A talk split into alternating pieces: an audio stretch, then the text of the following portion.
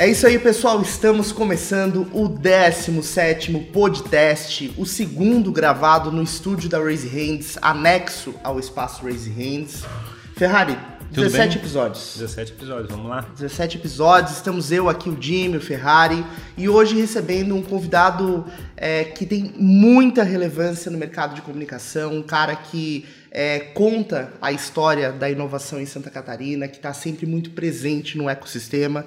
Ele que é jornalista, que empreende na área de comunicação corporativa, está extremamente focado no ecossistema de tecnologia e inovação e há mais de 15 anos atua com assessoria e consultoria para empresas de tecnologia, associações, incubadoras, aceleradoras, fundos de investimento e outras tantas organizações. Rodrigo Lócio, seja bem-vindo. Pessoal, é um prazer estar aqui com vocês. Acompanho já o podcast há algum tempo, então fiquei muito agradecido pelo convite e para mim é um prazer poder compartilhar um pouco dessa nossa experiência e também trocar muita informação com vocês, né? Porque a Race Hands está fazendo um trabalho muito bacana aí de produção de conteúdo, marketing de audiência. Eu acompanho muito e admiro bastante o trabalho de vocês. Pô, Lócio, ouvir isso de você nos deixa orgulhosos. Pois assim, é, eu, eu já podemos né? terminar o podcast aqui, depois É, desse pois elogio. é, depois desse elogio, né? É, que um eu, tava. Raquel, eu queria é, na verdade, agradecer também a, a tua participação, porque eu conheço a tua história já há bastante tempo. A gente, desde a experiência da ter montado agora há muito tempo atrás, a gente tem conversado bastante daquela época. E sempre foi uma referência para a gente, para do que tem feito aqui na cidade, sobre Legal. ajudar as startups, ajudar a, a comunicação, a tua experiência com, e contato com a tonelada de empresas que estão cresceram na cidade aqui, né? Sim. Exatamente. É, esse movimento é um movimento que é, dá bastante orgulho de acompanhar tão de perto, né? Pelo menos esses últimos 15 anos. E tanto de startups, médias, grandes empresas. E o mais bacana que, que eu vejo, assim, quando a gente fala de Floripa, né? Hoje em dia todo mundo já sabe sobre a tecnologia, da importância dele e tal. Mas a gente pegou uma época em que as pessoas viam só Floripa como uma cidade turística. né? Exato. E, e o mais bacana é que os nossos clientes à época, quando a gente começou a empreender nessa área, eles não queriam falar que eles eram de Floripa. Tá em Floripa era um demérito frente às empresas que estavam em São Paulo. E hoje é muito bacana que essas mesmas empresas que são clientes nossos, elas fazem questão de falar é em Floripa. E parte disso foi parte de um trabalho de comunicação de uma, uma marca, né, da cidade como um ambiente de tecnologia. Por exemplo, a informação de que quando a prefeitura é, é, constatou que turismo, é, desculpa, tecnologia arrecadava mais do que turismo e construção civil juntas na cidade, foi uma, foi uma informação que nós, enquanto assessoria de imprensa da ACAT, Associação Catarinense de Tecnologia, que é nossa cliente já há 14 anos, é, a gente pediu para a prefeitura esses dados porque a gente estava com uma oportunidade de uma reportagem na revista Exame. Foi quando a gente conseguiu essa informação que ninguém tinha essa informação. E a gente passou para Exame, mesmo assim os jornais locais não tinham essa dimensão e foi preciso uma reportagem na Exame em 2007, Nacional. seis meses da Dialeto, a gente tinha emplacado essa matéria para dizer assim e, e daí depois disso virou todo o processo de a gente conseguir comunicar a cidade para cá, para fora e, e assim por diante. E outra coisa bem bacana também nessa nessa trajetória é que hoje eu tenho clientes em que eles decidiram vir empreender em Florianópolis, não eram daqui, quando decidiram empreender, dec- decidiram empreender em Florianópolis e quando pergunto, ah, mas por que que você decidiu?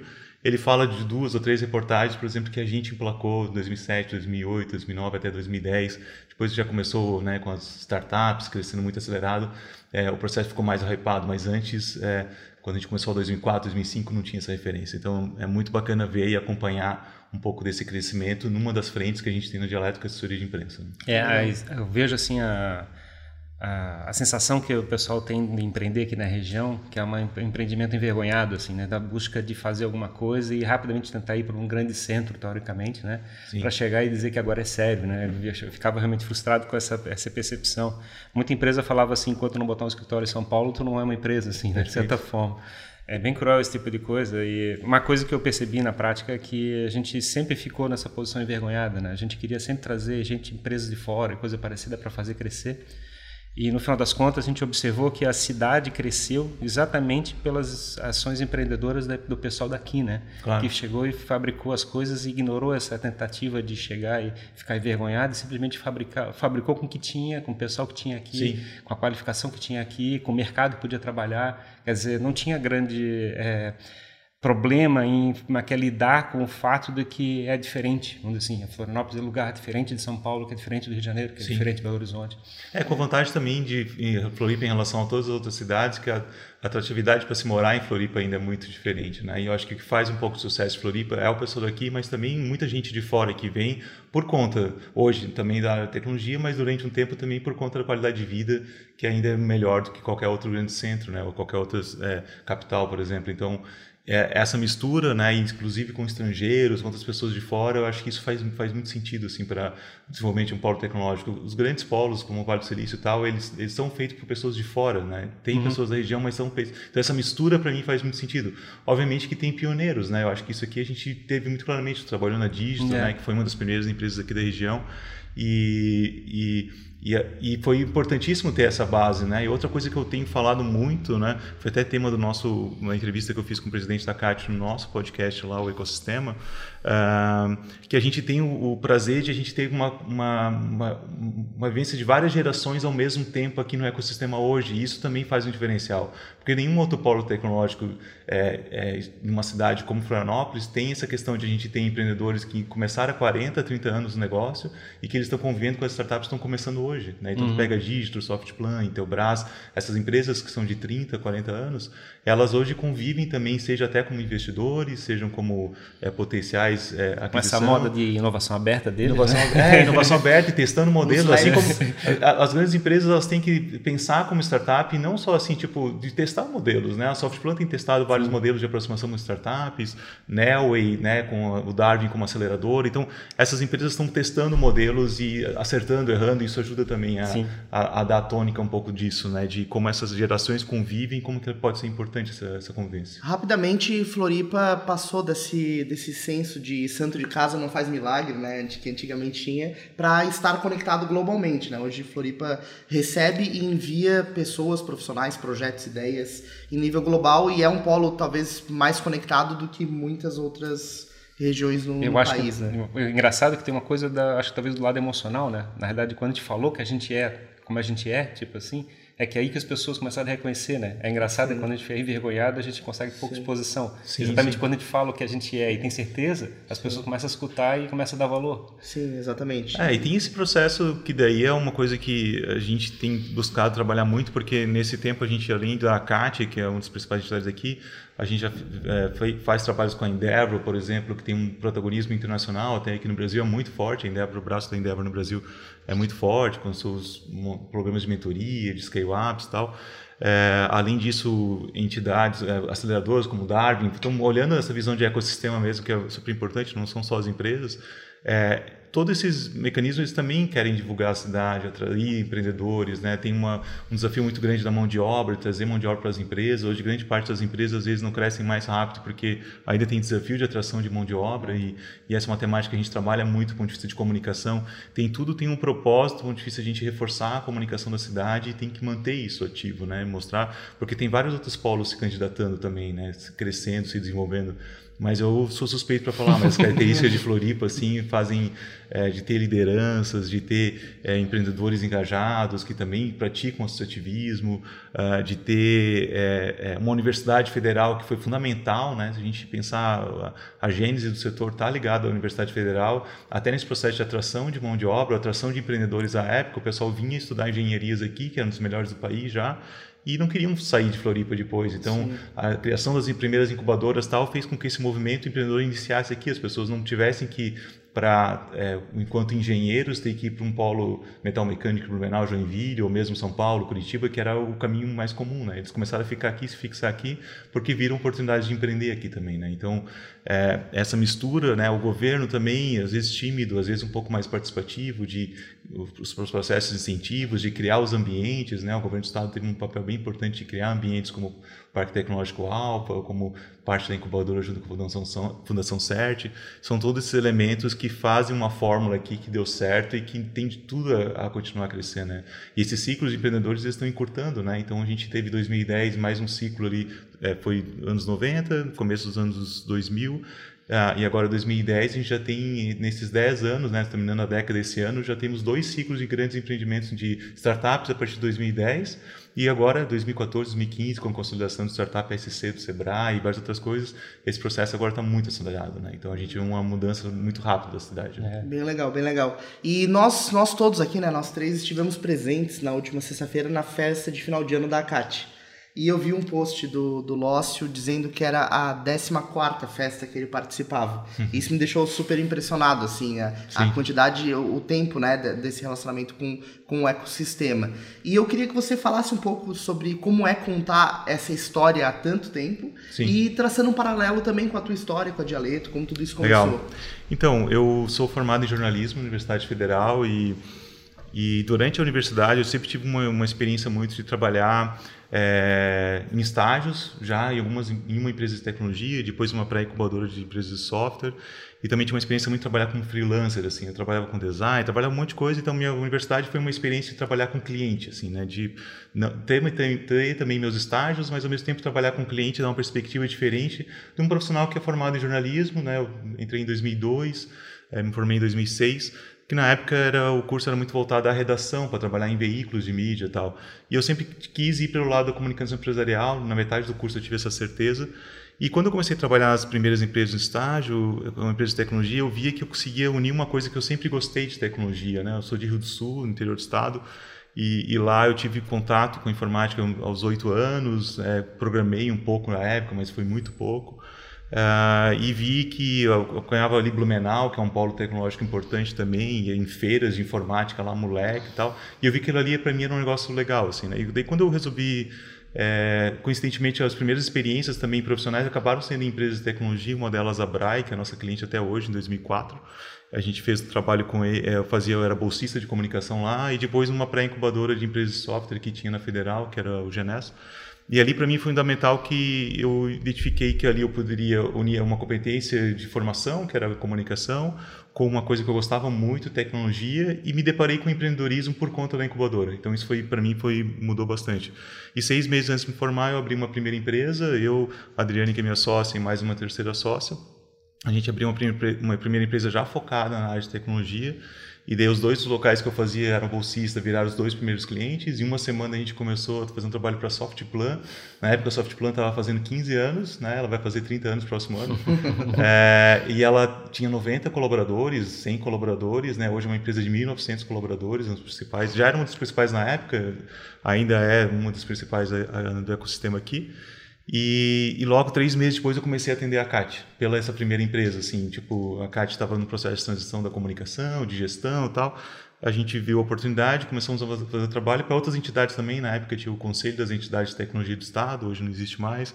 A gente, logo no começo, só a tese de a gente especializar o trabalho de assessoria de imprensa para a área de tecnologia já fez um diferencial é, de mercado, porque já tinham várias outras agências atuando. Eu, nós tínhamos trabalhado em outras agências da região e vimos que tinha uma, uma, um espaço para se ocupar e para começar a contar essa história. Né?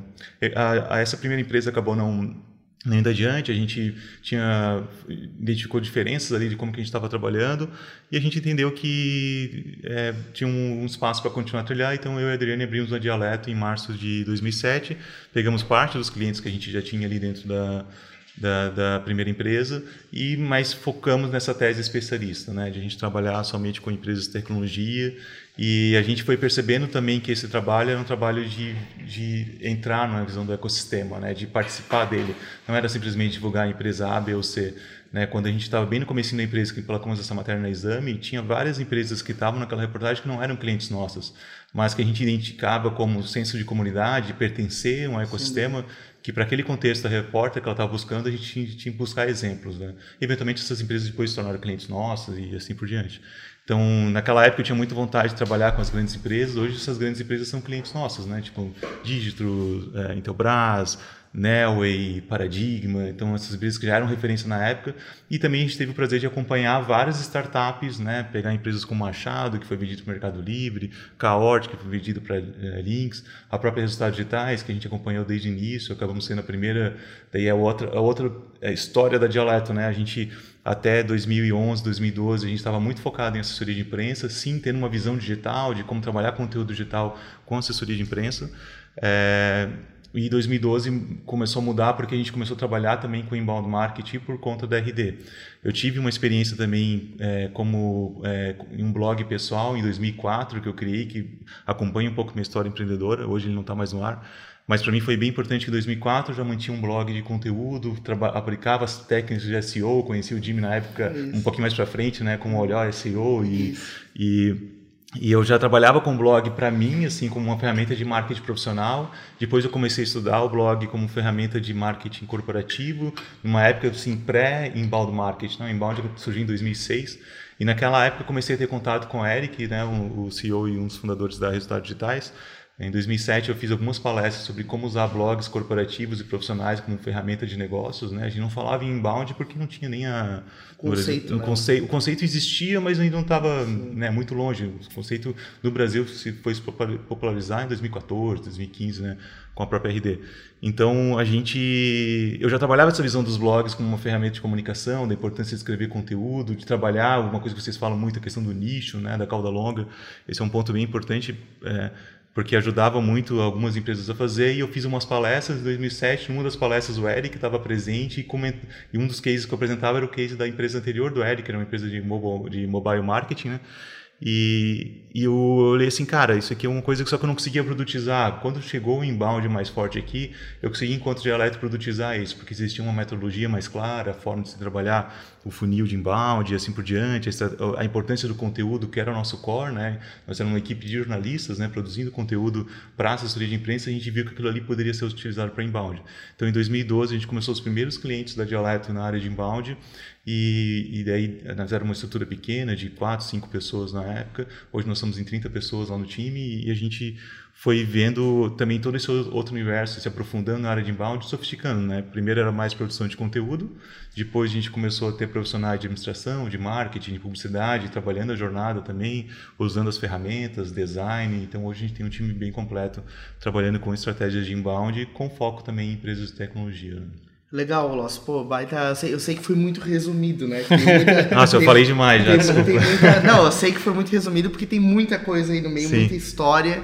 E a gente tem tido uma, uma percepção aqui na Raise Hands é, bem, bem interessante dessa, da, da perda da força dessa mídia de massa, dessa comunicação unidirecional que todo mundo, alguém fala e todo mundo escuta e obedece, né?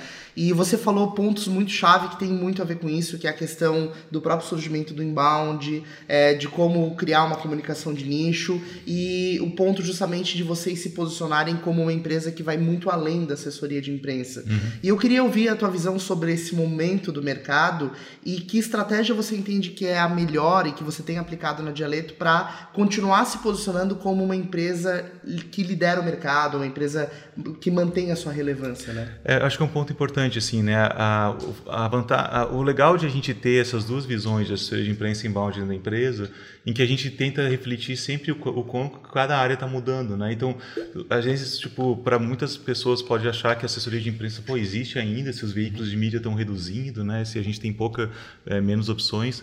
Existe, porque tem, tem vários perfis de empresas ainda que a assessoria de imprensa faz muito sentido, né? E, e também tu não, é, mesmo os veículos reduzindo, não, dá para ignorar a importância que ele tem, às vezes, como um tiro de canhão para algumas coisas que ainda pode ser feito. A autoridade então, dele a autoridade que eles têm, né? Tanto uhum. que na, no próprio podcast com, com o Fabrício, ele comenta muito de movimento também de empresas, o próprio Eric da, na, na, no último RD Summit, que eu não estava presente, mas vi toda a repercussão é, ele comenta de movimentos de as empresas é, tradicionais ou empresas de tecnologia comprando veículos de mídia, né? Tu vê, o, por exemplo, a Amazon comprando, né? O, o Jeff Bezos comprando o Wall Street Journal, né? E todo movimento de que eles estão comprando a credibilidade. Nessa semana a gente teve a notícia, né? Da, do BTG Pactual comprando a Exame, né? Como uma publicação, no mesmo movimento em que é, empresas de investimentos, né? por exemplo, a XP com a Infomoney, né? ou seja, é, tem uma profusão aí de coisas em que mostram que os veículos eles estão se combinando. Né?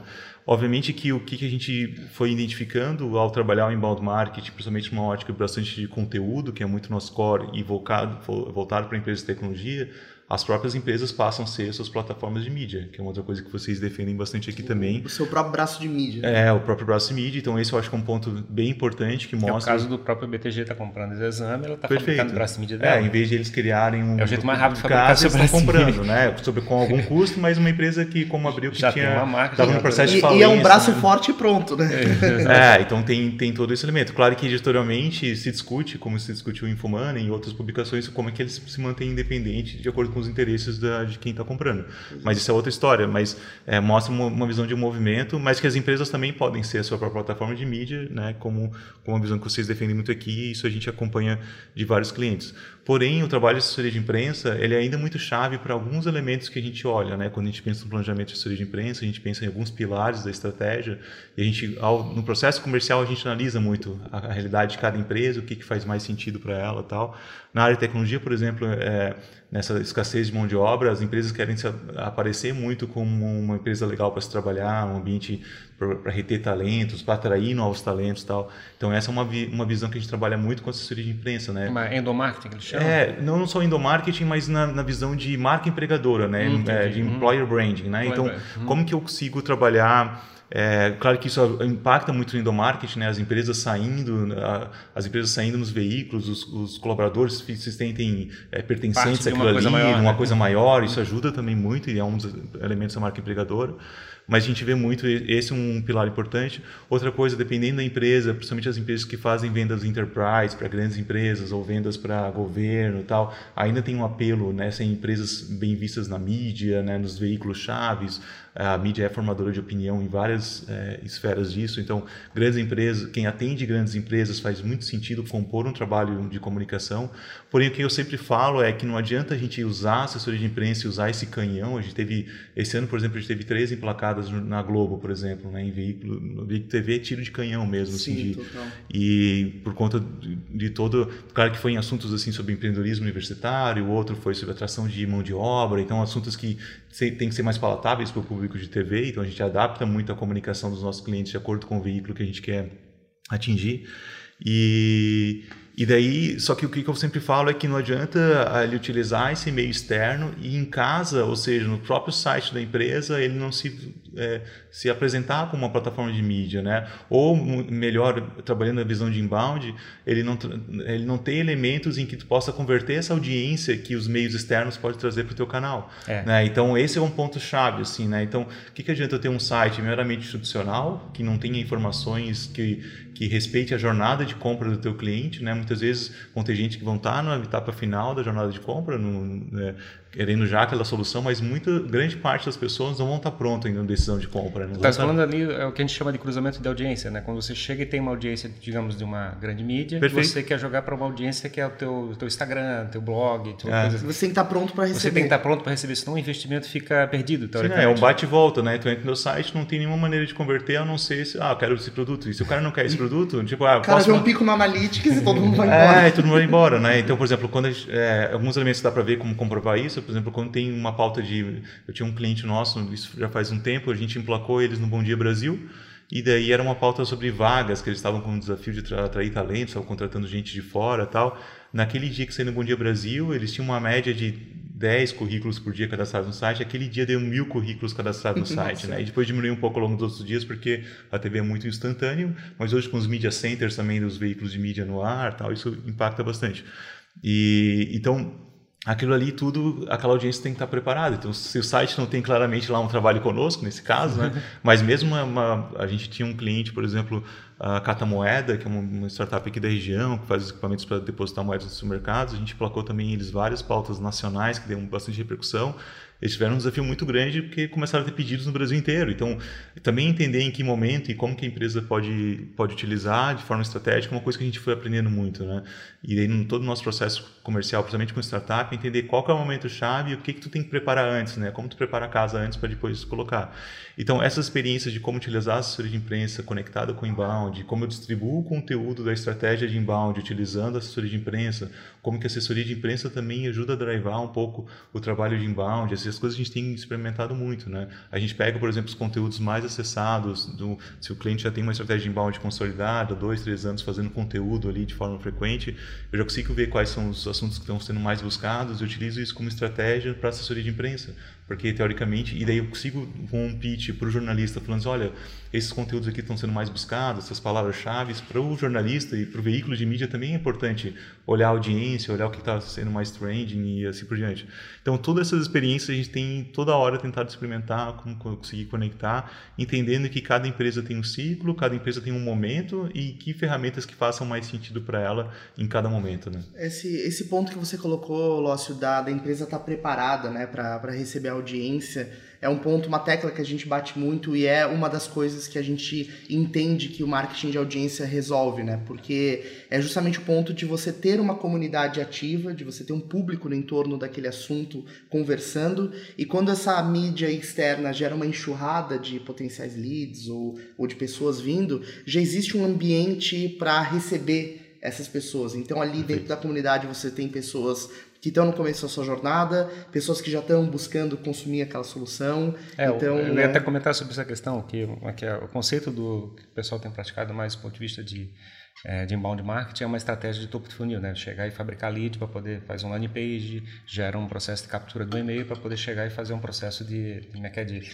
pré-venda, depois para venda. Uhum. E o que a gente tem observado sobre como estratégia para fazer a redução do custo de aquisição é você trazer o público para a audiência e fazer o cultivo daquela audiência para que ele fique mais avançado no funil de vendas. Você não uhum. chega e bota no topo do funil, e sim chega mais próximo do processo da, da compra final. Sim. Ao ponto do cara poder levantar a mão e fazer a compra naquele momento.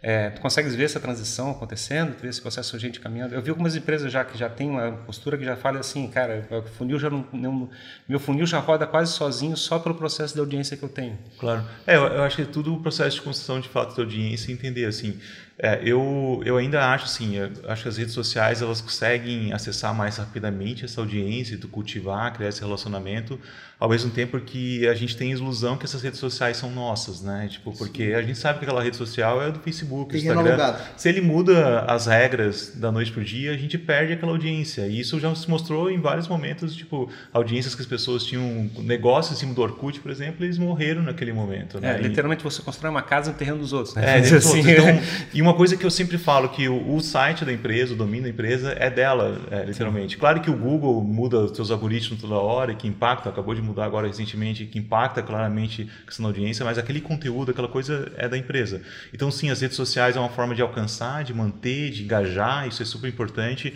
É, mas ao mesmo tempo a gente não, não tem bala de prata, tem que ir trabalhando é, as ferramentas juntas, porque é, em alguns momentos elas vão cair um pouco, pode trabalhar outra. E eu acho que o grande ativo que as empresas constroem quando elas têm o seu próprio portal de conteúdo, o seu próprio blog de conteúdo, o que for, é um ativo que é muito mais perene, na minha opinião, assim, para desenvolver.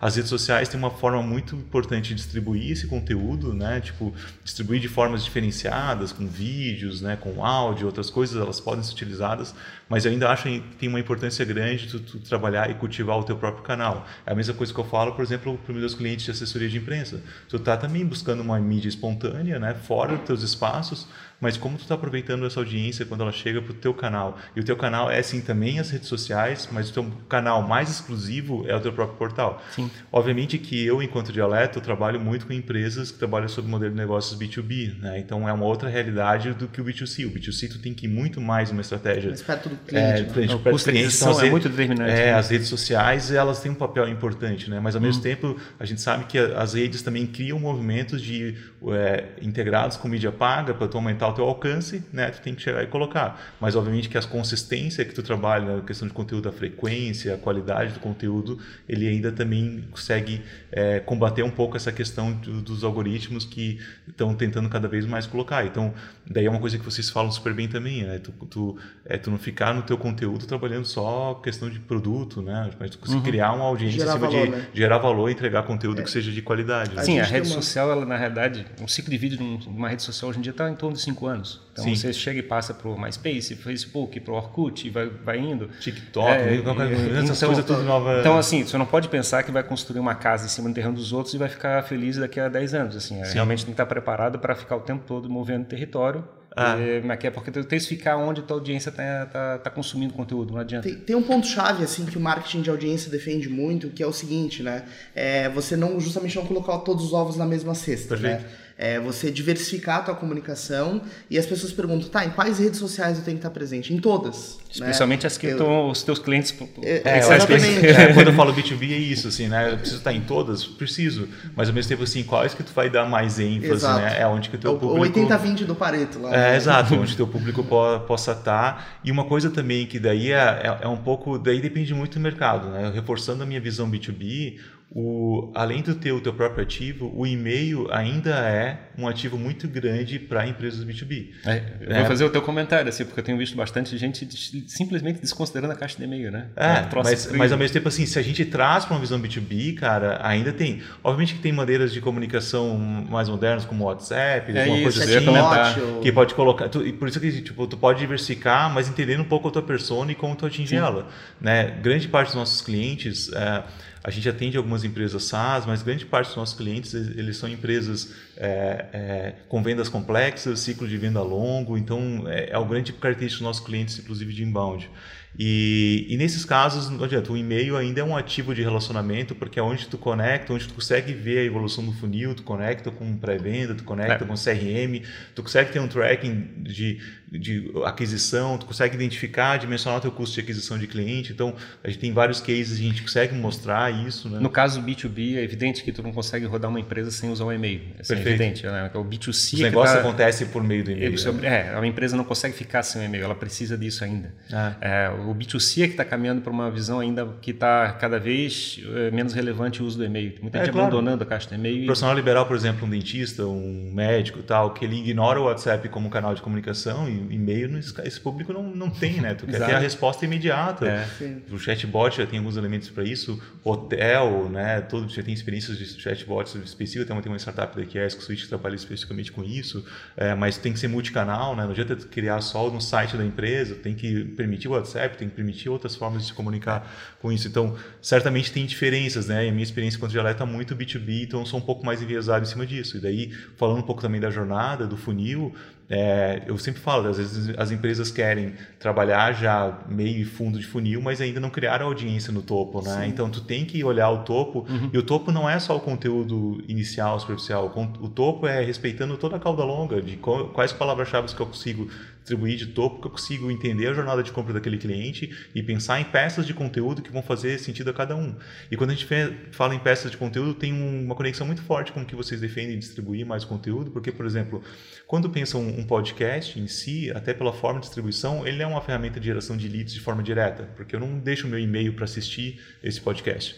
Porém, se eu estou numa jornada de compra com o meu cliente, ele é um conteúdo muito de meio de funil, assim, né? Uhum. Porque para alguém que já está engajado, às vezes as pessoas falam topo, mas eu acho que podcasts, ferramentas são mais de meio para eles. O cara que se propõe, que a gente chama, Sim. né? Que são conteúdos mais densos que você já está é. na audiência, né? Não é o já tá cara tá que chegou agora que vai consumir, ele já tem um relacionamento. É, e o cara que fica aqui assistindo a gente durante 50 minutos, uma hora, é o cara que ele está interessado nesse tipo de tema, né? Ele é diferente do cara do topo de funil, que ele primeiro ele vai ter o primeiro contato com aquele conteúdo, pô, isso aqui é conteúdo legal, ele vai a outro post é. e assim por diante, assina newsletter e vai ter é. essa experiência de colocar. Na, na, nossa estratégia, a gente vai aproveitar pegar aqui um, um grande gancho, alguma frase que o que a gente escutou aqui, né, dentro da conversa, hum. e vamos pegar uma, aqui, digamos, um minuto, botar no Instagram e vamos ver se a gente captura a atenção daquela pessoa. Perfeito. E joga lá para o conteúdo longo. Inclusive, uma estrelinha para você que está nos ouvindo até agora nesse longo e, e daí é interessante tu olhar um pouco a jornada do cliente, e daí uma coisa que eu gosto muito da estratégia de inbound é, principalmente em vendas mais complexas, é tu criar novos pontos de contato, tu permitir pontos de contato com o teu cliente. Daí as redes sociais podem ajudar um pouco disso também, mas o próprio newsletters, né? A gente tem casos de clientes em que tinham um ciclo de venda de nove meses e que esses é, os clientes que passaram por, em algum momento por uma jornada de conteúdo nossa, que a gente consiga traquear, obviamente que daí o portal é, é as redes sociais às vezes é mais difícil, mas o site da empresa, por meio de cookies, a gente consegue acompanhar ali pelo lead tracking, acompanhar como é que está fazendo a gente viu que as, os clientes que passam pela jornada de conteúdo digital, eles diminuem o ciclo de venda. Assim. Tem um cliente Sim. específico, que é a Pixel, que é uma grande empresa daqui, que reduziu em três ou quatro meses o ciclo de venda nas, na, nos leads que passavam pela experiência digital, pelo conteúdo, de estar consumindo, de estar recebendo a newsletter, de estar clicando para vendo. Por quê? O cara começa um ciclo de venda, tipo, não está pronto para te comprar agora, ainda mais uma solução corporativa, que tem um ticket médio, às vezes, de 200, 300 mil reais ano, tal. Tipo, é uma solução mais parruda. Então, não é é na primeira abordagem que o cara vai comprar. E o, e o vendedor não pode ficar também todo dia ele colocando. Agora, o marketing, nesse caso, ele serve uma ferramenta para ir alimentando aquele lead, educando aquele lead. Acho que outra coisa fundamental da jornada de inbound é aprendizado, né? Tu entender quem é a tua persona, Sim. entender qual é a dor que ela tem, como é que ela consome conteúdo em cada momento da etapa. Quando a gente faz o desenho de personagens de alerta, a gente trabalha muito, além de trabalhar com as hipóteses do nosso cliente, a gente marca entrevistas com o cliente do nosso cliente que personificam aquela persona. E daí eu tento entender que tipo de conteúdo, se aquela pessoa para mim falar que ele consome conteúdo no TikTok, eu para aquele cliente eu vou ter que, ter eu vou ter que tentar pensar em como distribuir conteúdo lá. É, Obviamente, só começando o comentário, o newsletter é nada mais é do que um produto mídia. Você está claro. produzindo mídia de certa é. forma. Então você está fabricando uma audiência acima do processo de comunicação. E ela só é muito, pontos, né? ela é muito especializada e com uma distribuição muito específica. É, e newsletter tem agora uma cultura forte agora dessas newsletters curada, né, com curadoria, né? tem produtos que tão, são só newsletter, mas o cara mal tem portal, né, como Mail, Debrief, tem vários aí que estão se formatando com conteúdo de newsletter, são newsletters densas, né? A gente Sim. fica olhando às vezes uh, esse desafio, mas cara, tem produtos funcionando em formatos diferentes, mas isso aqui sempre tem que olhar muito a audiência, né? pois é, e aí eu, tô, eu, só queria levantar, por exemplo, tem gente que pratica a lista de distribuição no WhatsApp, tem gente que tem grupo no Telegram, quer dizer, é, mas que tu pode fabricar audiência em qualquer plataforma, vamos claro. dizer assim, né? Esse é o elemento. E a processo de mídia pode ser áudio, vídeo, texto, o que for, o que for necessário. É, o ponto é realmente é descobrir dentro da, da cauda longa, é, mas que é a tua forma de fazer aquela comunicação única onde você defende a tua audiência. Perfeito. Esse, acho que é o ponto mais, sim, mais sim. crítico aqui da, da E respeitando tá quando a gente pensa numa B2B é jornada, né? Por, por isso que eu uhum. trabalho, a gente tem que trabalhar muito essa questão de jornada, né? Porque é tu entender em que ponto que aquela audiência, naquela experiência, ele está da jornada, ele é decisivo, ou pelo menos tu tentar de forma é, preditiva entender qual é o comportamento que ele tem para comprar aquilo ali, que daí tu, que a, a, partir do momento que tu capta o e-mail, tu pode criar fluxos de automação.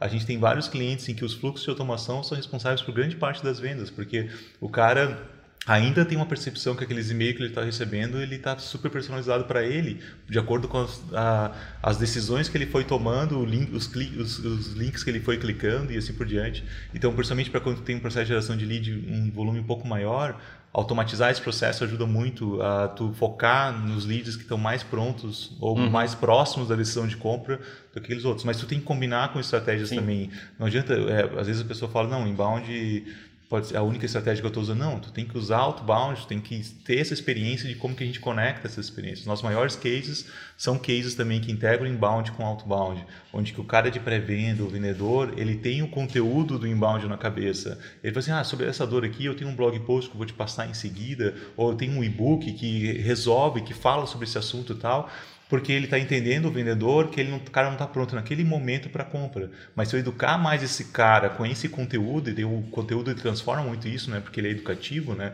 Ele não é um conteúdo que só fala assim, ah, eu vou te mandar aqui as características técnicas do meu produto, os benefícios, tal. Não, eu estou te mandando conteúdo aqui que tu vai poder organizar. Então, dá um exemplo assim, se o cara vende um CRM, uhum. né? Tipo, muitas vezes a pessoa acha que o CRM vai resolver todo o processo de venda dele. E é o contrário. Primeiro, tem que organizar o teu processo de venda para ver onde que o CRM encaixa. E é, às vezes as pessoas querem empurrar já para tu comprar um CRM e tu não tem nenhum processo organizado, não é o CRM que vai resolver a tua vida. Então tem que educar esse cara de como que ele monta o processo. A única coisa assim, talvez seja um pouco diferente do que a gente está tentando buscar, é que a gente está entendendo que o produto de mídia que está sendo produzido na empresa também é um ativo. Então, nosso objetivo não é só a experiência do, como é é, do funil de venda do produto final da empresa, claro.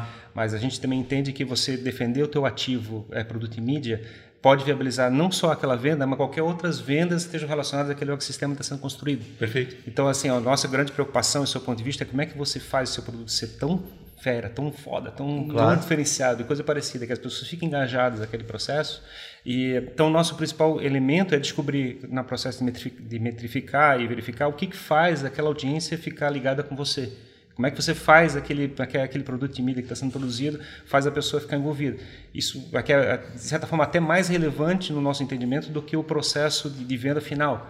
Porque se você chegar e fizer um público 10 ou 50 vezes superior ao teu, teu público que poderia comprar, aquele ativo acaba ficando muito, muito mais relevante. Claro. E o teu funil de venda, teu processo de venda mais tarde ficaria ainda mais simples ainda. Sim. Porque você não precisa nem ficar cultivando aqueles poucos leads que você está tentando maximizar, tipo, entendeu? Perfeito. Eu tô, só estou dando uma, é, uma não, e essa, e essa audiência uhum. ela precisa ser construída em cima de uma temática que seja muito maior que o teu produto, né? Perfeito. Ela não precisa ser construída em si, não pode ser construída em cima do produto especificamente. Você tem que abrir uma, um tópico, abrir uma bolha, né? É, por isso que eu falo que é, é, é, a gente tem que pensar a jornada, mas quando eu penso o início da jornada, ele é exatamente isso, né? Quanto que eu fortaleço enquanto conteúdo, porque o início da jornada a gente vai falar sobre tendências daquele mercado da qual o cliente está colocando, para que o, o cliente seja portador dessas tendências para a audiência dele. Sim. Então, tu vai trabalhar em conteúdos que não tá lá na, já querendo o seu negócio, nossa, compre meu produto lá no final. Sim. Não, é um processo de construção de audiência. A gente tem clientes, por exemplo, que a gente criou essa plataforma de conteúdo, o blog para ele e tal, que tem lá no final, sim, a questão da jornada olhando e tentando uhum. visualizar, porque senão a, a, a, tendência também de tu deixar conteúdo muito etéreos aqui, sim. que não leva o cara para nenhum lugar, ela é grande. Então, a gente uhum. tem que tentar buscar é, principalmente na minha o tipo de cliente que é o B2B, né? Sim, o B2C sim. tu tem ainda um, várias das ferramentas que tem que tu pode chegar e colocar, porque tu pode trazer a audiência aqui e depois criar estratégia de retargeting no B2C é muito comum, Sim. né? Tipo, o cara uhum. viu aqui, eu vou, eu vou bombardear que é muito, muito mais formas. barato do que ficar adquirindo toda hora. É, então, é, essa construção inicial é bem importante. Eu tenho clientes, por exemplo, que fazem, por exemplo, softwares para passados, né? Clientes que fazem, por exemplo, software para engenharia, em que a gente pegou especialistas nosso cliente para eles assinarem os conteúdos, a gente entrevistava, mas ele assinava o conteúdo lá no final.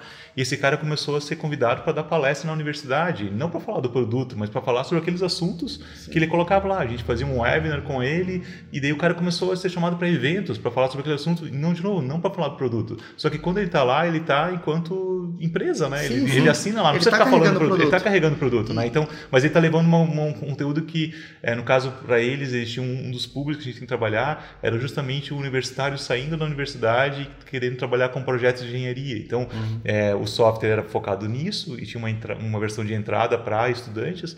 Então, a gente trabalhava essa audiência e se conectava muito isso, né? Sob, sob, a ótica do marketing de audiência, ele fabricou a bolha dele, né? E ele, ele começa a gerar tanto valor fazendo essas palestras e instruindo o potencial público dele, que ele tem o direito de pegar e fazer uma venda direta num determinado momento da comunicação dele. Do tipo, pô, te gerei tanto valor e agora eu quero que você compre, né? E, e ponto. Sim. É, e você falou uma coisa muito interessante algumas, algumas frases atrás, que foi a questão da cauda longa, né? É, esse processo que a gente está falando aqui é o de das empresas, das pessoas construírem as suas bolhas de conteúdo e ocuparem um espaço que está cada vez mais longo. É, assim, é, por que, é, por que, por que, é, por que, isso é uma urgência, na Isso. realidade? É porque como as mídias é, estão perdendo relevância, como é que é? Porque está ficando muito fácil fazer o processo de comunicação, quem se posicionar na bolha o mais cedo possível vai conseguir defender aquela bolha. É, então a gente está dizendo que é importante a pessoa construir esse ativo logo porque vai ficar mais difícil. Exatamente, porque as pessoas estão construindo esse processo de comunicação, né? Qual é o teu entendimento assim, o que, que um, um comunicador hoje, como você se prepara enquanto comunicador para ocupar esses espaços e como você acha que as pessoas precisam estar atentas a isso? Né? É, o, esse ponto da, da cauda longa e do próprio processo de concorrência é uma coisa é, fundamental justamente hoje, né? Quando a gente começou a trabalhar com inbound em 2012, do criar os próprios ou por exemplo, quando eu comecei a fazer meu blog em 2004, pô, qualquer coisa que eu escrevia, ele gerava uma audiência pelos mecanismos de busca, pelas redes, e tal,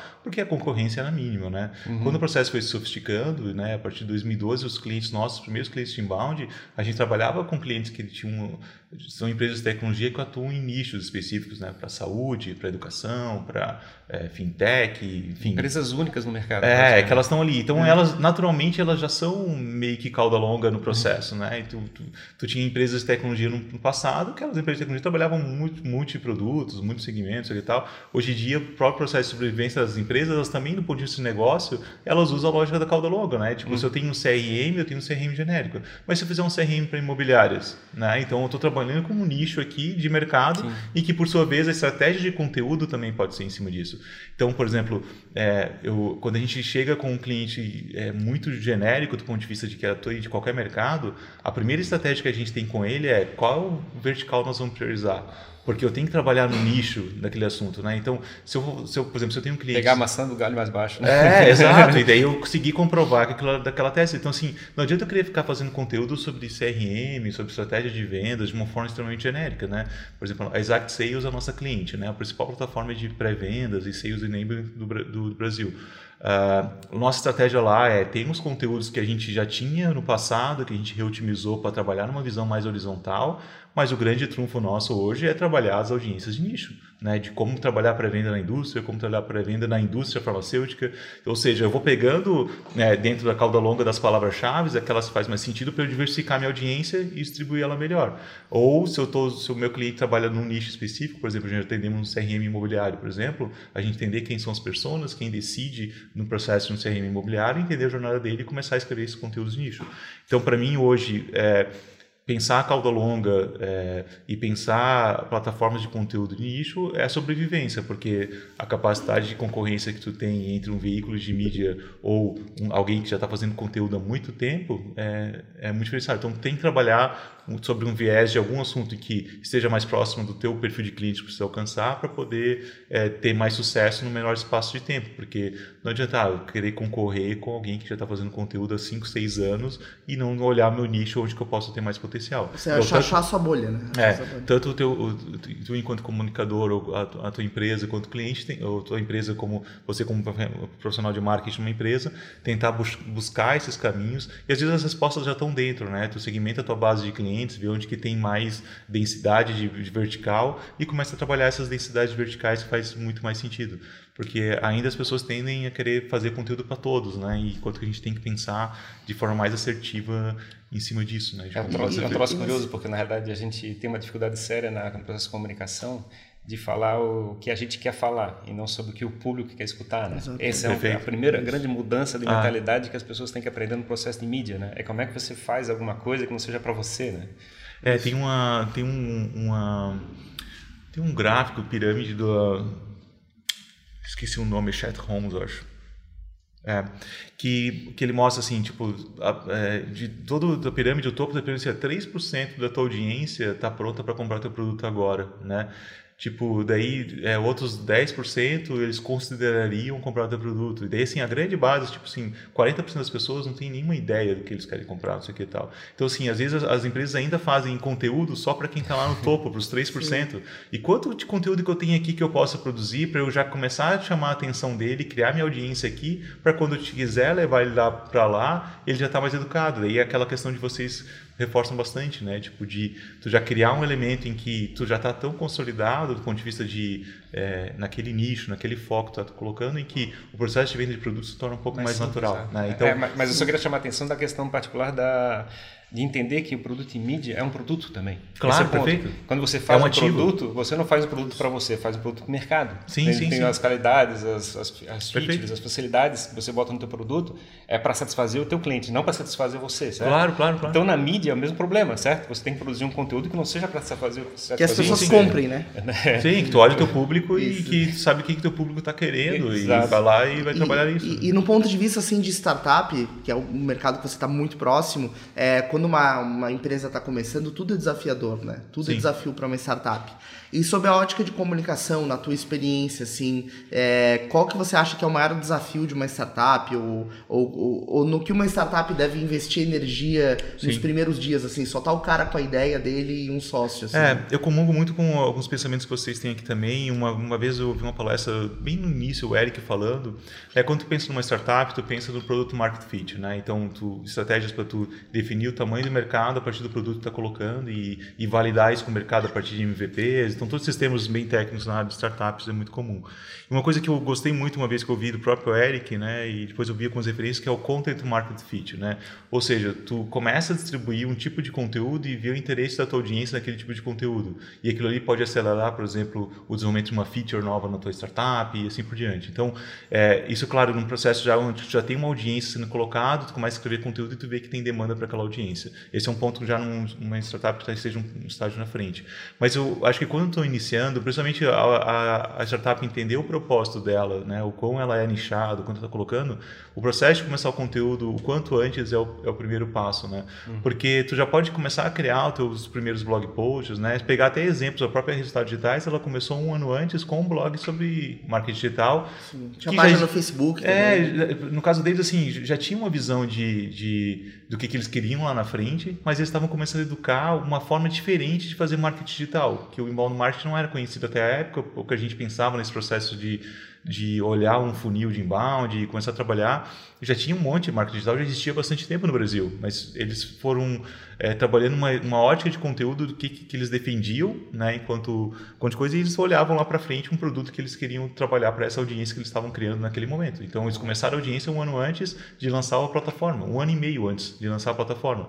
Então, acho que é um, é um exemplo importante que as startups podem, no estágio inicial ainda de validação do produto no mercado, já ir começando a constru, construindo essa audiência. É, é, é o meu caso, por exemplo, é meu, aliás, um contra-exemplo, né? Todas as minhas experiências passadas, como o teu perfil técnico, eu sempre fui um cara técnico, eu sempre passei por esse processo, onde o processo comercial era uma etapa final lá, depois que o produto está pronto e coisa parecida, que o equipamento é show de bola, que é espetacular, e não sei o quê, agora como é que eu faço o cliente querer saber Perfeito. que existe aquele produto? Ou seja, você desperdiça a oportunidade de aprender com o cliente como o teu produto pode ser melhor.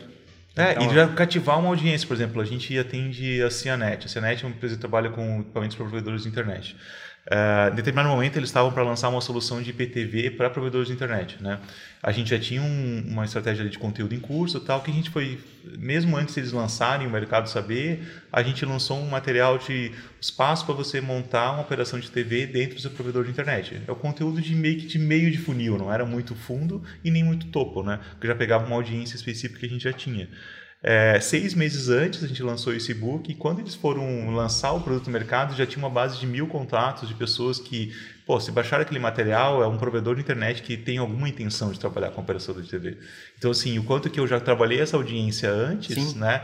E daí tem outros elementos que conectam com a assessoria de imprensa. Muitas vezes a gente pensa na exclusividade da assessoria de imprensa e tem que distribuir, é importante. A assessoria de imprensa trabalha muito com eu dar um exclusivo para o jornalista, o jornalista vai dar mais destaque para aquilo mas o quanto que o meu canal, eu já estou, por exemplo, otimizando algumas palavras-chave, fazendo conteúdo sobre aquilo ali, que quando eu vou utilizar a distribuição, quando a pessoa vê uma matéria na TV, o cara tem o comportamento de segunda tela, de buscar no Google aquela informação e meu site já está preparado para aquilo lá, porque eu já otimizei aquela palavra-chave.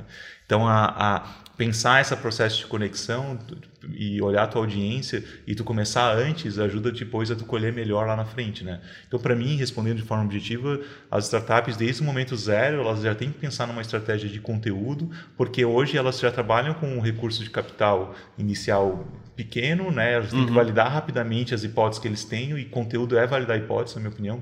Distribuir conteúdo, ver se a audiência está interessada naquilo ali, se ela se engaja naquilo ali, já é uma métrica que tu pode acompanhar junto com todas as outras métricas de validação do produto. Então são elementos que as startups elas, é, elas já estão com esse mindset cada vez mais forte, né? É. Porque é. elas vão, elas têm que olhar processos sustentáveis de geração de leads, elas não podem ser muito intensivas de compra de mídia no início, então elas têm que ir criando uma audiência que seja mais orgânica, que respeite um pouco pouco o momento de cada empresa, então acho que é Legal. fundamental. Eu, recomend, eu, recomendaria realmente começar rapidamente um processo de usar Instagram ou Facebook, ou talvez quer preparar um blog interno. Uma startup deveria começar rapidamente um processo de comunicação. É, é que é, eu acho que tem que perder aquele vergonha dizendo assim, o meu produto não está pronto, mas que ainda não terminei de fazer e coisa parecida, mas a autoridade já tem que ser começar, já tem que ser construída naquele momento, já tem que começar a fazer Também o processo. se o propósito dessa startup já nasce forte, né? Sim. Às vezes tem algum desafio ainda que a empresa está muito ainda se permite um pivô, pivôs muito grandes, né? Então, talvez ainda seja um momento de quando o cara tiver certeza que aquele caminho é um pouco mais fácil. É, mas assim, né, até no processo de comunicação, fazer um pivô e, e, é e trabalhar e trabalhar a narrativa no processo de comunicação desse pivô, ele também é um conteúdo. As pessoas ficam engajadas com aquele processo. A sim, experiência sim, sim. de vida é um troço bacana para ser contado. Então, o ponto é o seguinte: é, é, é, é perder start. a vergonha de, de, de, não passar a imagem de que você é perfeito. E você está preparado para fazer uma comunicação mostrando todos os teus as tuas vantagens e desvantagens, todos os defeitos. Mostrando a cozinha, como a gente diz, né, Ferrari? Exatamente. Mostrando a cozinha. Perfeito. Legal, legal mesmo. E você, Lócio, acompanhando assim a história de muitas startups desde o zero, né? E deve ter muito orgulho de muitas histórias que você viu nascer, né? É, e deve também ter visto outras tantas de desafio, de superação. E agora você está ajudando startups além da comunicação. Você se tornou investidor. Eu, eu tava, não estava comunicando de forma direta para o mercado. Era só mais uma, uma experiência de como viver essa visão de ecossistema. Calma aí, exclusivo. Ah, vocês deram um furo no jornalista. Pô, foda.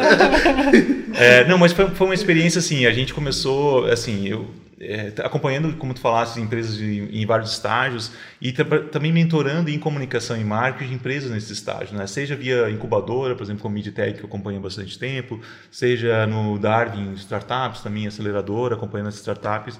e, e, mentorando e entendendo, ou seja, também como empresa de alerta no mercado, as startups procurando a gente, entendendo qual é o momento delas, o que, que elas têm que fazer e tal coisa é, eu fui identificando que tinham elementos bem fortes que eu poderia contribuir e ajudar nesse sentido. E, e, e, tive, de fato, essa primeira experiência de fazer um investimento numa startup que o, que o Ferrari também investiu, então ele tinha essa informação de forma é, privilegiada. É, é, é, tá, mas, entrou para o clube do Ferrari agora. É, não, na, na realidade, Maquia eu acho muito bacana, Maquia em estimular o mercado, estimular as pessoas a fazer esse, essa transição, chegar e não ficar... Maquia pode tocar os seus projetos de vida e coisa como está fazendo, mas Maquia ajudar outras empresas dentro da tua experiência, depois, depois de 10, 20 anos trabalhando na, na, no, no, em qualquer tipo de área, comercial, técnica, o que seja, e começar a ver como é que pode contribuir com o mercado. Eu acho essa uma coisa que é. todo mundo devia estar fazendo, assim, sinceramente. É, e é uma forma legítima porque, assim, olhando para dialeto também, infelizmente hoje a gente já consegue escolher um pouco os nossos clientes, né? Então, quando chega uma startup querendo fazer um trabalho, às vezes assim, cara, eu não tenho fit para te ajudar, não, não é onde que eu posso me ajudar. Então, não é só um negócio onde que eu queira fechar contratos e desenvolver. Eu já consigo ter um processo de seleção da carteira olhando para aquilo que eu, pela nossa experiência, minha experiência, a experiência da Dialeto, o time como um todo, vai funcionar melhor no retorno alinhado com as expectativas Sim. que ele tem. E o processo de investimento ele é um pouco disso também. Obviamente que tu escolhe quem tu vai querer investir, onde que tu tenha mais um processo de empatia, seja com os empreendedores, seja com outros investidores, como foi o caso é, é, dessa oportunidade dentro da rede de investidores Anjo da CAT, que eu já acompanhava indiretamente, ajudando a comunicar, divulgar e tal. E eu vi como uma forma diferente de atuar e fazer. E estou tentando buscar também outros modelos de como que isso pode ser feito sob a ótica de comunicação. Entendendo que para empresas, startups, a comunicação e o marketing elas são estratégicas, porque a gente estava falando exatamente nesse início, de como que a marketing e comunicação podem ser estratégicos, tão quanto o desenvolvimento de produto, tão quanto o desenvolvimento de mercado e várias outras coisas. Como que eu posso ajudar essas empresas nesse estágio sob uma condição diferente, onde que eu acredite ainda mais no negócio, porque eu acredito muito nos clientes que a gente tem na nossa carteira, porque a gente pode optar hoje por atender o cliente, cliente A, B ou C, esse é um, é um processo bacana, obviamente que há um processo de negociação tal, às vezes até no processo de negociação como uma startup, a gente olha muito, putz, isso aqui tem muito potencial. Então no processo comercial eu negocio sob condições diferenciadas em relação a uma startup que eu olho assim, cara, tem alguns desafios aqui, mas vamos, vamos apostar. Ah, vamos apostar. Deixar de ser galinha para virar porco, como fala? É, tipo, né? eu, eu, não conheço não essa expressão. Não, não. É que a galinha bota o ovo, ela participa, né? Ah, perfeito. Mas o porco ele dá o bacon, né? Ele se compromete. É, né? se compromete. Então é uma forma, de, é, exato, é uma boa metáfora para trabalhar. Então, é uma forma que é diferente. Obviamente que é uma primeira experiência, não tenho é, expectativas de fazer outros movimentos muito próximos agora, apesar que só esse movimento de ter comunicado para algumas pessoas mais próximas, eu tô, tenho participado de outros grupos com empreendedores, clientes nossos, inclusive, que querem, de, de certa forma, contar com um perfil de investidor que possa auxiliar as empresas também nessa ótica de marketing e comunicação. Então está sendo uma experiência diferente, né? Essa empresa investida, tipo, hoje de manhã eu já recebi do nosso investidor líder lá, que é o, que é o casado da rede, já recebi, eles estão com alguns desafios de lançamento de produtos, já mandaram áudio para mim, então está sendo uma experiência diferente, é muito recente ainda, mas é um movimento que eu acho que faz muito sentido assim dentro dessa visão de, de trajetória, né? E a Dialeto ela pode ser um braço também em cima disso, né? Eu tenho visto modelos de agências, inclusive no Vale do Silício e tal, em que elas criaram braços de ventures para é, fazer esse tipo de investimento até institucional, né? Nesse caso é Sim. muito anjo, mas tipo é, as, a, os braços de marketing e vendas eles serem um braço de venture também e ajudar em negócios que têm uma capacidade de escalabilidade e fazer aquela empresa crescer junto, né? E o que, que eu estou tentando agora cada vez mais metrificar nessa estágio, nesse estágio inicial é se quanto que não só o trabalho de mentoria, mas aí enquanto dialeto, quanto a gente consegue entregar de serviço, se eu conseguir levar a empresa do ponto A para o ponto B, o quão faz sentido nesse modelo é, de também esse processo não só pelo escopo, mas pelas metas que a gente pode ter junto com o cliente, isso representar também uma visão de equity futuro, de como que isso pode representar uma participação maior do negócio, porque a gente está tirando a empresa de um ponto para outro, né? E, uhum. e, eu tenho vários cases de empresas que me contrataram nesse momento em que a gente conseguiu ajudar na jornada deles. Obviamente que não é a bala de prata, é um conjunto de fatores, mas a gente consegue ter elementos que traqueiam e que vejam que, cara, isso aqui faz sentido pelo, pelo estágio que a empresa está. Né? Bacana. Show, é, show, show de bola. É uma assim. experiência bacana para fazer executado. É, porque, sim, sim. porque todo, todo o capital intelectual que você soma também no processo de comunicação, ele é fundamental para a startup funcionar. A startup é, precisa disso. É, e no processo de comunicação, mas aí a, a vantagem, principalmente com o trabalho de assessoria de imprensa, é que a gente entende muito a jornada do, do, do cliente, como que ele chegou naquele momento, que às vezes a história do empreendedor é uma forma de se comunicar também para a imprensa, para os veículos tal. é, os momentos de decisão, os pontos chaves que ele teve ao longo da trajetória deles, que nem foi de comunicação, mas foi de estratégia de negócio, a gente acompanhou, acompanhei pivôs de startups que depois foram vendidas por 25 milhões de reais. Sim, né? sim. É, eu, eu, acompanhei é, momentos de decisão do, do, do do empreendedor com o investidor, em que eu estava ali presente acompanhando e via as dores que estavam lá, que isso aqui também é história para eu levar para outros claro, negócios. Claro, né? é bagagem. Então. É bagagem. Então... É, é, por isso que eu gosto tanto do processo de investimento anjo, assim, diferente de seed, diferente de fundos e coisas assim o anjo, mas que ele tem capacidade de botar um smart money que tu não consegue em lugar nenhum, né? Sim. Tipo assim, é você chegar e pegar a gente com qualificações de tudo quanto é tipo e botar dentro de uma empresa para fazer diferença. Sim. É, a experiência que eu passei de montar uma empresa que eu comecei a construir ela sem nenhum capital anjo, foi, mas que é apesar da gente ter um pouco de experiência, ter trabalhado 20 anos claro. disso tudo, é, ainda assim a gente não está preparado para montar uma empresa. Sim. E que eu acho que o grande salto que a gente está fazendo aqui na região de Florianópolis, no processo de mudança, sim, e, sim. com esse processo de, de, envolvimento pessoal de investimento anjo, é exatamente esse, é você chegar e conseguir é, potencializar ainda mais o processo de crescimento fazendo anjos que botam a, a, é o bacon ali na carne é, no sim, processo. Sim. E o anjo traz atalhos, né, cara? Tipo, cara, o anjo muitas vezes traz atalhos, cara, tipo, e deu, não só atalhos, como ele também, uma função de anjo também é intermediar conflitos, né? Então, quando, enquanto sociedade, a gente já tive duas empresas, né, tive sociedades, é, é um desafio, né? Tipo, de como tu vai colocando, e às vezes tem uma pessoa à parte, de fora, que também é, faz parte do negócio, é o corpo da história, né? mas é, tipo, faz uhum. parte do, do, do processo, ajuda nesses momentos de chegar, de colocar, que é fundamental para a trajetória do empreendedor. Então, eu vejo que, que certamente tem muita coisa ainda para acontecer. E para mim, a, o movimento investidor anjo aqui na cidade, que não se encontra em várias outras cidades que tem polo tecnológico, é outro ponto para mim de maturidade do ecossistema, né? Porque Sim. são empreendedores que já tiveram sua trajetória, né? Que já saíram às vezes da, de empresas, estão só investindo. É, são empreendedores que ainda mantêm seus negócios de referência na região e também estão apostando em novos negócios. Isso para mim é, é, são, é ponto de maturidade do ecossistema, quando a gente consegue criar uma rede e sofisticar essa rede, inclusive, Sim. né? Tu tem a rede. A CAT já criou a CAT Investimentos, que já reúne os outros fundos de investimento aqui da região que estão atuando. As corporates estão chegando, querendo investir, mas querem investir num ecossistema, não querem estar sozinhas, elas Sim. querem investir às alguém vezes. Alguém junto, né? Alguém junto, que tem um fundo local ou mesmo uma rede local que possa ajudar. Então, cara, está se tornando muito virtuoso isso. Assim, a gente eu sempre tive a percepção que a gente está só com a pontinha do iceberg, tem muita coisa. Na realidade, eu acho que a gente está fechando o ciclo, né? É, mas que a cidade ela sempre tentou importar é, as coisas que ela achava que não tinha. E na realidade ela começou a, crescer e montar todas as estruturas no tempo dela, com os recursos dela. Então a gente começou com o pessoal fazendo é, tecnicamente produtos, então pessoas é, capacitadas por causa da, da, pela experiência que veio da faculdade. Daqui a pouco é, começaram para empresários, os empresários começaram a crescer a maturidade, começaram a tocar os negócios. E agora a gente tem um processo de, de acumulação de capital e uso do capital para esses investimentos. Perfeito. A gente está um ciclo recente, quer dizer, estamos falando aqui de talvez menos de cinco anos. Ah.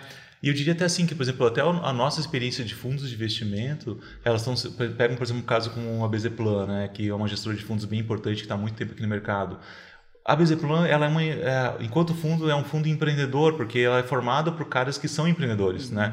Enquanto que, às vezes, fundos do, por exemplo, de São Paulo, o mais comum é pessoal que saiu de banco, que está numa outra realidade, tipo, que quando vai falar de valuation, quando vai falar de participação, são formas muito mais que agressivas. de capital, mas não de é, empreendedorismo. Muito mais agressivas do mercado financeiro, e às vezes traz uma experiência que, tipo, pode ser complicada. E aqui a gente já tem uma experiência, por exemplo, uma aceleradora, que é feita também por caras que empreendem ali o negócio, né? Então, eu vejo que isso faz muito. A CAT, por exemplo, como o Midtech, que é uma incubadora gerida por uma, uma associação de empresas e não por uma universidade que muitas vezes tem processos diferentes de formação tal. Então, é claro que é importante também ter aceleradoras e incubadoras em universidades, né? Mas aqui a gente tem outras experiências que vão sofisticando o que, que a gente tem aqui. E fazendo as coisas do jeito que a gente acabou descobrindo como melhor maneira de fazer. Ah, que eu acho que posso bacana. Não veio nada pronto. É, né? isso é legal. Eu, por exemplo, eu tive no Web Summit agora no começo de novembro em, em Lisboa, né? Um evento de 70 mil pessoas, todas as tendências tal. E a gente foi muito conhecer o ecossistema de Lisboa, de Portugal. Obviamente, tu na Europa, tu vê coisas, mas cara, tem coisas lá e que nós, assim, orgulha, de forma orgulhosa, assim, sabe? A gente está muito mais sofisticado, a gente tem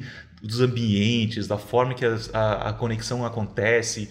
É, obviamente que é, a comunidade europeia é muito grande, mas Lisboa é um país de 10 milhões de habitantes, né? Do tamanho do Rio Grande do Sul. Então, assim, tipo, é, a gente tem muita coisa que, que a gente está fazendo aqui é muito mais sofisticado com eles, com muito menos recursos. Né? Uhum. Pensando numa lógica de startup, que tu tem que é, é, usar o capital de forma muito inteligente, a gente conseguiu aprender a utilizar com muito menos recursos é, formas muito inteligentes de criar um ecossistema de, de referência, assim, sabe? É uma coisa que vai acontecer daqui a 20 anos, né? Imagina então é, que muito vai louco. ser daqui, cara. Isso está acontecendo no sentido assim, tipo, tá vindo um movimento muito grande de empresas de fora, né? O Mercado é. Livre compra e cria um centro de desenvolvimento aqui, Peixe Urbano, né? Várias grandes empresas, HostGator, investindo na região, tal. Então isso vai ser muito virtuoso, assim, é. né? O grande desafio é, é manter esse ecossistema junto, forte, né? E que ele, essas empresas que venham, elas não venham num sentido de não participar do ecossistema, né? De se integrar a esse ecossistema, né? Não é uma questão de a gente ser bairrista, não, não é isso, mas é tipo